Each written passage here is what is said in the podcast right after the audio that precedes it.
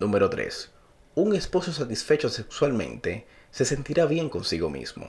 Gran parte de lo que somos como hombres está ligado a la manera en que nuestras esposas nos responden en lo sexual. Aunque algunas mujeres se sorprendan, como psicólogo, creo que todo hombre sano desea ser el héroe de su esposa.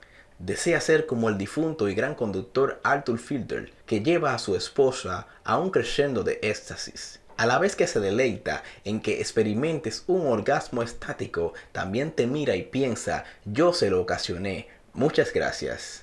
Tal vez no sea el tipo más fuerte en el trabajo, quizás no tenga el auto más veloz, a lo mejor está perdiendo la poca pinta con la que comenzó, se le cae el cabello mientras le crece la barriga, pero si su Dulcinea lo ama lo suficiente como para dejarle algunos rasguños en la espalda, de tanto en tanto, en un arrebato de pasión, a pesar de todo se sentirá como el rey del mundo. ¿Por qué? Porque puede satisfacer a su esposa. No existe un hombre sobre este planeta que no desee saber qué puede volver loca a su esposa en la cama. A la inversa, si deseas mutilar a un hombre, el dormitorio es, con certeza, el mejor lugar para hacerlo. Dile que es un adicto al sexo. Ridiculiza sus habilidades para hacer el amor. Actúa como si no hubiera nada que pudiera hacer para excitarte.